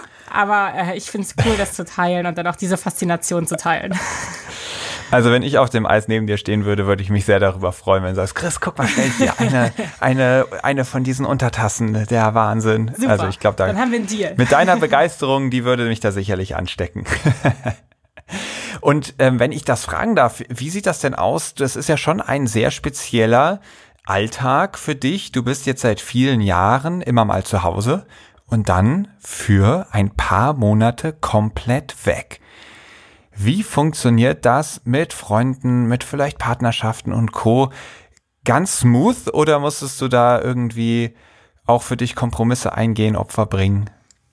Man geht natürlich Kompromisse ein, ähm, weil man einfach lange Zeiten immer wieder nicht da ist und so halt natürlich einfach auch Zeiten des Privatlebens verpasst. Machen wir uns nichts vor. Also ich meine, ich habe bisher äh, drei Weihnachten verpasst. Ich habe auch, also schon auf meiner allerersten Expedition, das ging direkt über den äh, runden Geburtstag meiner Mama und über Weihnachten. Ähm, äh, das ist jetzt diese Expedition, die mir jetzt bevorsteht, ähm, geht über auch wieder Weihnachten, den runden Geburtstag von meinem Partner. Und das ist halt dann natürlich so, man verpasst eine Menge. Ähm, aber ich habe das ganz, ganz große Glück, dass halt wirklich mein Umfeld mich unfassbar unterstützt in dem, was ich tue. Also die leben das alle trotzdem, dass am Anfang war es natürlich was Besonderes. Und die erste Expedition hat man gesagt, na ja, ist jetzt ja egal, wenn du jetzt mal ein Weihnachten nicht da bist und mal ein Geburtstag nicht da ist. Das ist ja halt so mhm. die Möglichkeit, das dort zu natürlich machen. Da wussten sie halt noch nicht, dass es noch 15 weitere Male kommen wird. Ähm, und das ist dann so, es verlangt schon allen eine Menge ab, aber wie gesagt, ich habe diesen diese unfassbare Unterstützung von zu Hause, dass die mich halt wirklich quasi mitbegleiten auf Expeditionen. Ich habe ähm, dann ja auch privat immer wieder Blogs geschrieben, um auch die Möglichkeit den zu Hause äh, gebliebenen sozusagen zu geben, mit mir zu erleben, was ich halt erleben kann. Mhm. Das genauso erzählen die mir dann auch. Ich krieg von meiner Familie ganz regelmäßig auch lange E-Mails, die mir erzählen, was einfach zu Hause gerade passiert. Und das ist so, mhm. man ist dann immer noch in sehr sehr engem Austausch äh, trotz allem, aber es ist natürlich, man verpasst hast einfach Sachen zu Hause, ne? Sei es Geburten, sei es äh, wenn Trauerfälle sind, sei es Hochzeiten, sei es halt alles. Ne? Also man kann dann einfach ja. nicht zwischendurch sagen, okay Leute, ich habe jetzt hier keinen Bock mehr, ich würde jetzt gerne nach Hause. Das ist halt einfach nicht. Ähm, aber das, wie gesagt, das tragen alle mit und das macht es für mich auch überhaupt nur möglich ähm, und so angenehm, halt auch das alles machen zu können. Weil ich glaube, wenn ich diese Unterstützung nicht hätte, würde ich das so auch nicht machen, wenn ich das Gefühl hätte, dann halt irgendwie am Ende des Tages alleine da zu stehen, weil sich alle von mir abwenden und sagen, Steffi, du hast echt nicht mal alle Tassen im Schrank. Ja. Sondern dass die halt einfach sagen, okay, ey, sie hat die Möglichkeit, halt ihren Traum zu leben, ihrer Leidenschaft nachzugehen und das unterstützen wir und das macht einfach echt ganz, ganz viel aus. Und du sagst gerade, es gibt keine Möglichkeit, da gerade wieder wegzukommen. Also das heißt, auch wenn Leute krank werden, sich verletzen, also ich glaube, tierisches Heimweh wird da unten wohl kein, also vielleicht hat man es aber nicht so sehr, dass man dann sagt, ich muss jetzt abbrechen. Aber es kann ja auch mal sein, was weiß ich, ein familiärer Notstand oder keine Ahnung.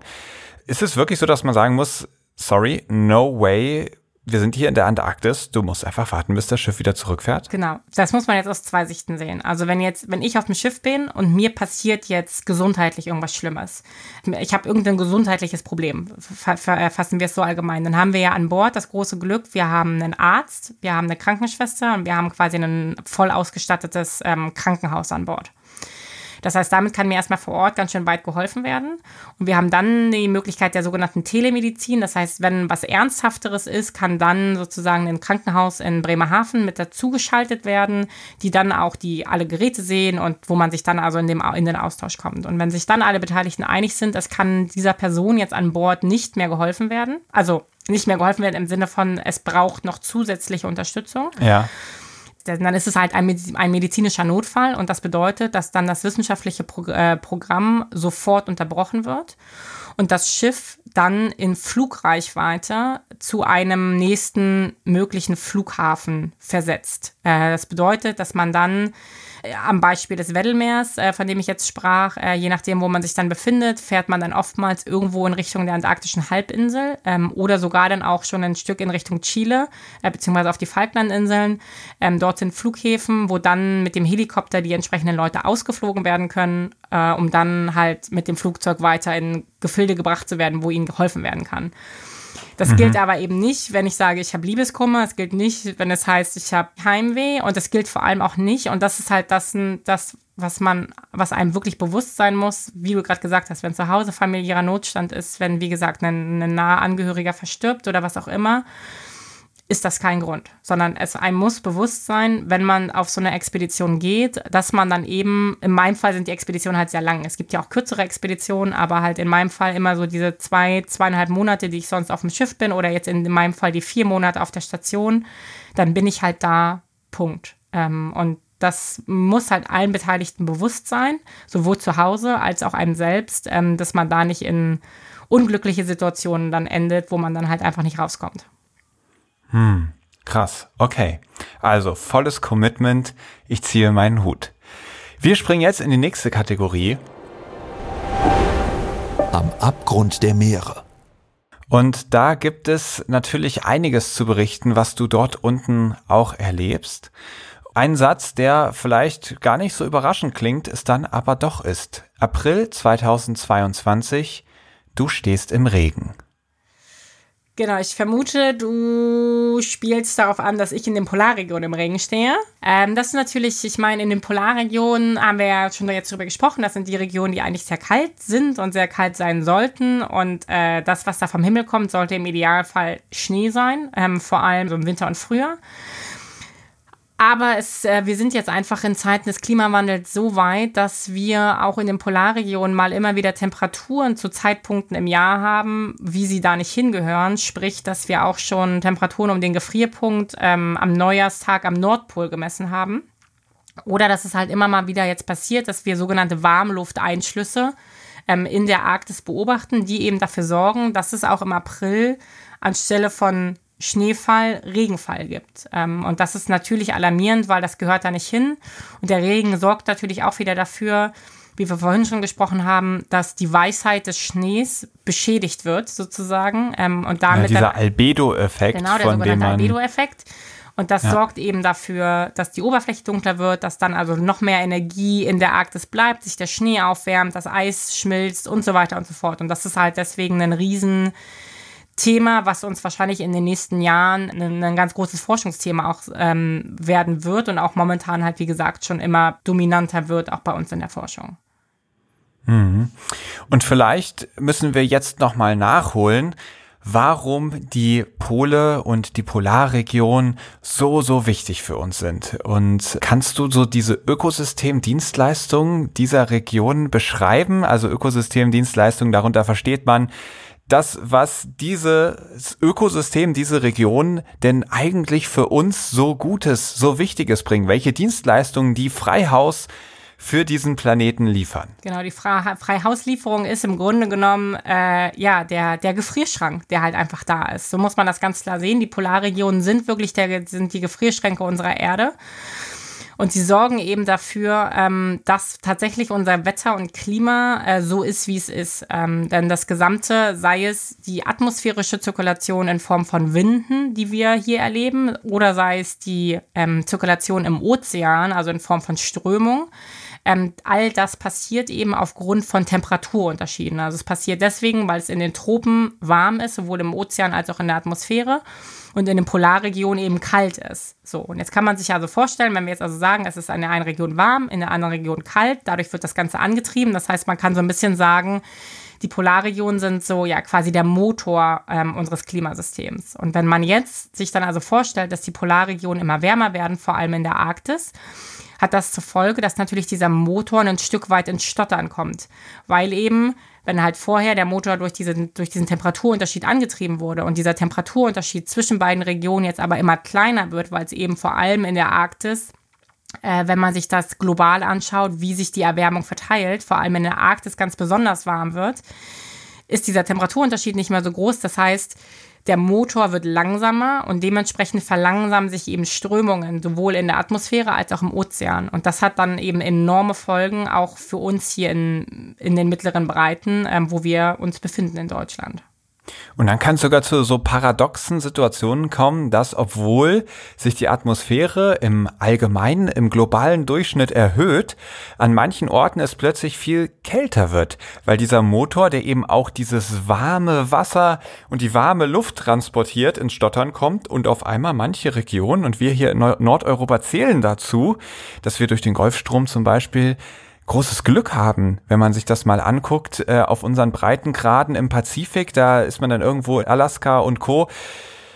Tja, da ist es deutlich kälter und wenn sowas ins Stocken kommt, dann ändert sich das auch hier und dann kann es auf einmal sogar kälter werden. Also das hast du gerade schön beschrieben, diesen Motor des Klimas und auch der Meeresströmung. Und wenn man sich dann die Meere anschaut, die Ökosystemdienstleistungen von denen sind ja ganz entscheidend auch der CO2-Speicher. Viel des CO2s in unserer Atmosphäre, was wir ja ausstoßen, wird dann von den Meeren wieder aufgenommen und auch ein Wärmespeicher. Und zwar ein nicht unerheblicher, sondern ein ganz krasser Wärmespeicher ist in den Meeren. Kannst du das auch nochmal kurz beschreiben?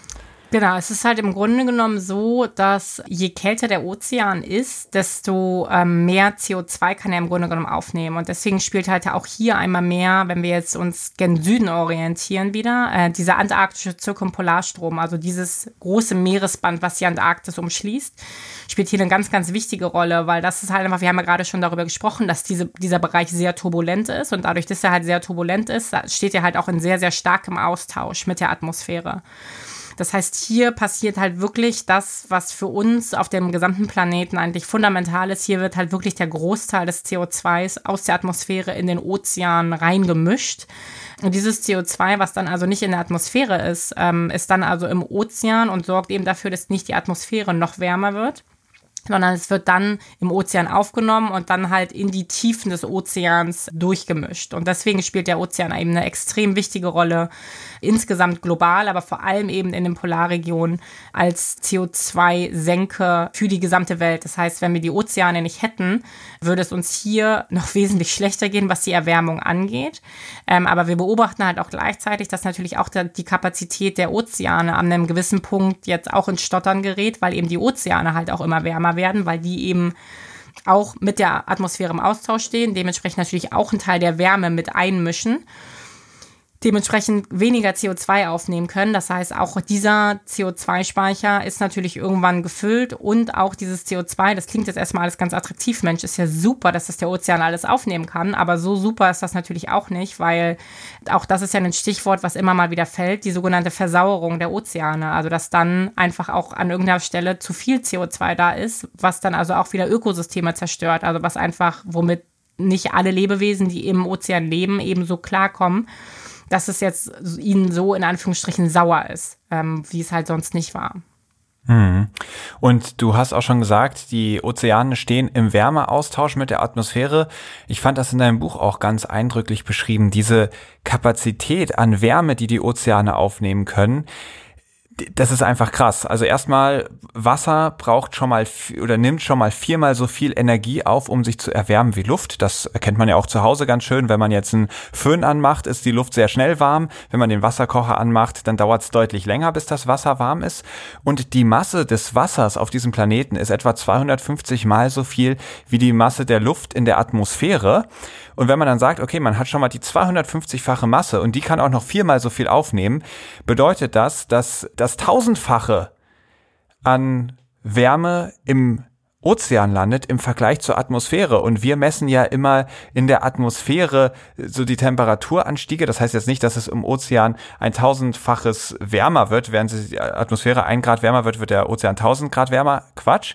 Sondern von der Energie, die es bräuchte, um die Atmosphäre einen Grad zu erwärmen, bräuchte es die tausendfache Energie, um den Ozean um einen Grad zu erwärmen. Und der Ozean, der erwärmt sich kräftig mit und bedeutet, der schluckt diese ganze Energie, die sonst unsere Atmosphäre total schnell aufheizen würde. Also auch da sind die Meere extrem wichtig und Jetzt haben wir schon so viele Sachen gehört, die da schiefgehen können. Also auf einmal das Meer wird wärmer, dadurch nimmt es nicht mehr so viel CO2 auf. Das ist Chemie.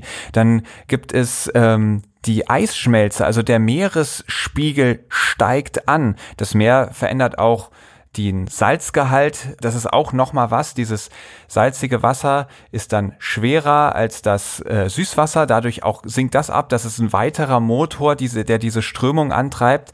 Und durch das ganze Eis, was schmelzt, was natürlich Süßwasser ist, gerät das noch zusätzlich in Stocken. Also da merkt man, da gibt es so verschiedene Effekte, die sich total verstärken. Mit der Eisschmelze kommt natürlich dann auch der Anstieg des Meeresspiegels. Also boah, das sind so, so viele Punkte, die dann auf einmal auf einen einprasseln, wo man so denkt, ach du Scheiße, wo geht das denn alles hin?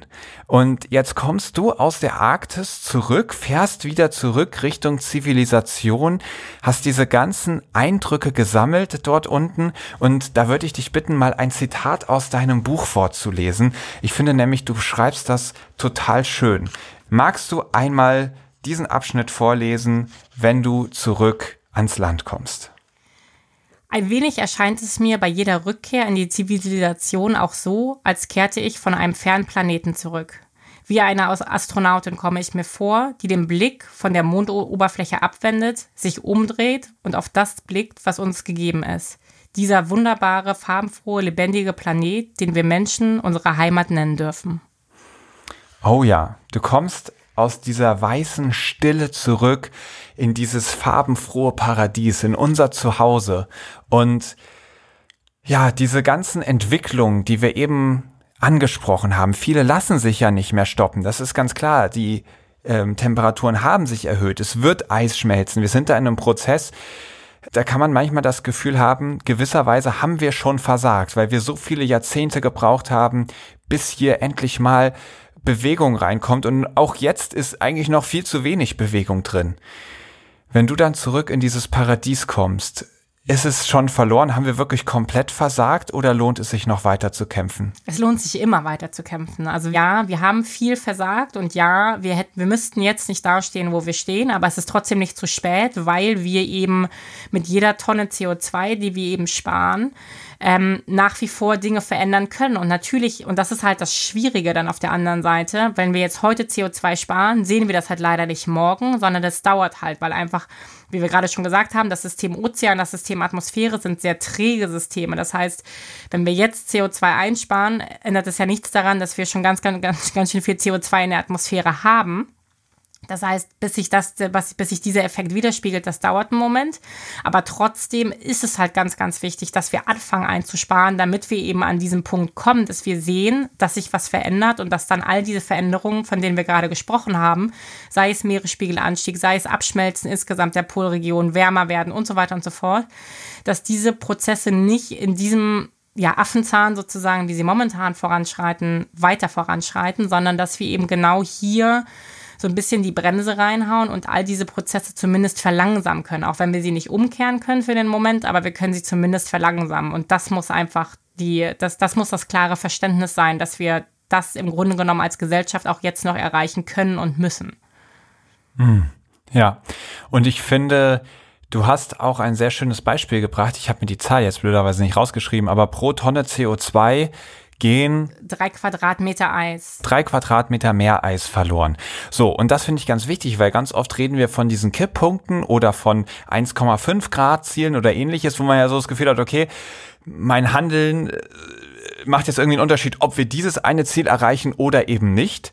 Und ja, das sind so ganz große Checkpoints, so große Meilensteine, die wir vielleicht erreichen oder vielleicht unbedingt nicht erreichen sollten, je nachdem, was man sich jetzt anschaut. Aber im Endeffekt kommt es doch auf jede Tonne an, denn es ist so, mit jedem bisschen CO2, was wir ausstoßen, knuspern wir ein bisschen was von diesem Meereis weg. Und eine Tonne sind schon drei Quadratmeter, auf denen dann später eben kein Eisbär mehr nach seinem Futter jagen kann, auf denen später dann kein Pinguin mehr sitzen kann.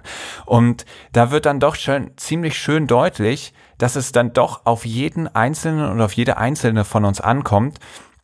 Und vielleicht einfach nochmal als Hinweis, was man da gut machen kann, ist sich wirklich vor Augen zu führen, welche Bereiche in meinem Leben emittieren denn eigentlich sehr viel CO2 und welche weniger.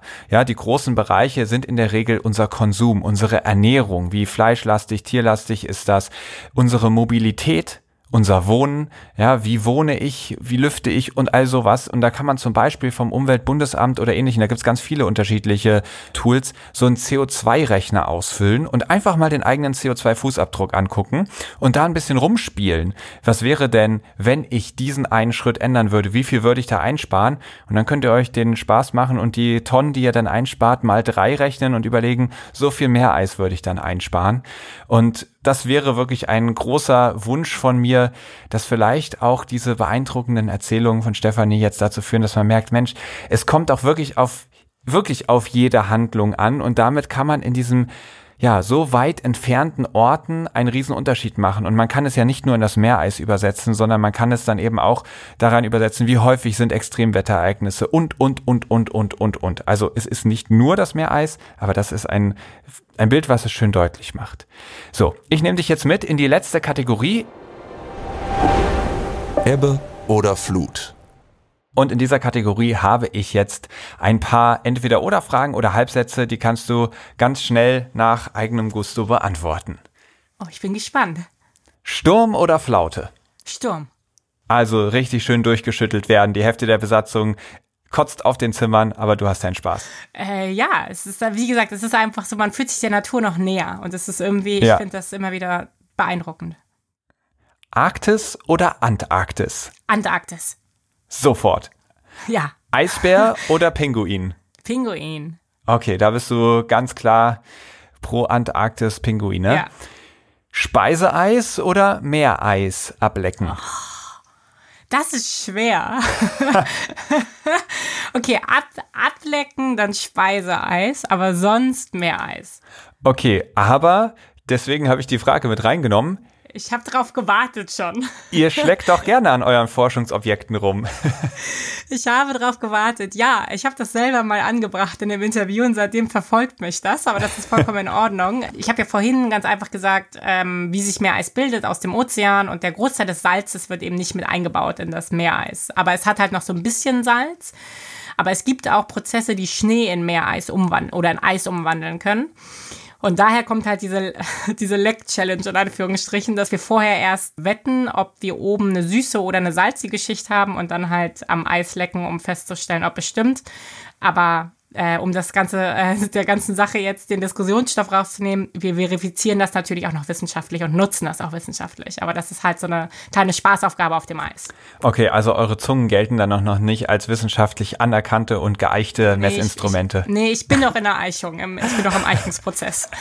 Sehr schön. Schnee oder Eis? Schnee. Der größte Irrtum über die Antarktis ist? Der größte Irrtum über die Antarktis. Im Zweifelsfall, dass sie in der Arktis liegt, weil das halt wirklich diese Verwirrung, wie gesagt, wo Arktis, wo Antarktis, das ist halt leider immer wieder ein großes Thema. Und ah, ja, oder vielleicht auch der größte Irrtum, den es über die Antarktis gibt, ist, dass das, was da passiert, uns nichts angeht. Hm. Und das ist natürlich definitiv nicht so im Punkto Meeresspiegelanstieg, zum Beispiel durch das Abschmelzen der Gletscher. Ja, und wenn die komplette Antarktis abschmelzen würde, würde der Meeresspiegel um satte knapp, knapp 60 Meter ansteigen. Wow. Okay.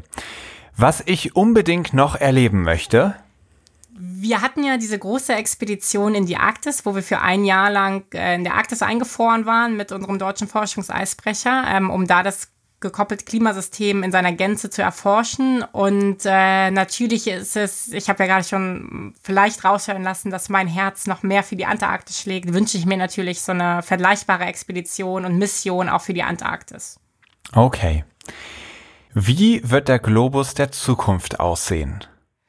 Anders. Definitiv so, dass jetzt aufgrund der Tatsache, dass die Meeresspiegel steigen, sich natürlich Küstenlinien verändern. Ähm, ich gehe davon aus, dass für die kommende Generation auch das Thema Meereis in der Arktis. Es wird vielleicht Sommer geben, wo es in der Arktis kein Meereis geben wird. Das heißt, auch das Verständnis und das Bild des kompletten Globus wird sich einfach für die kommenden Generationen verändern.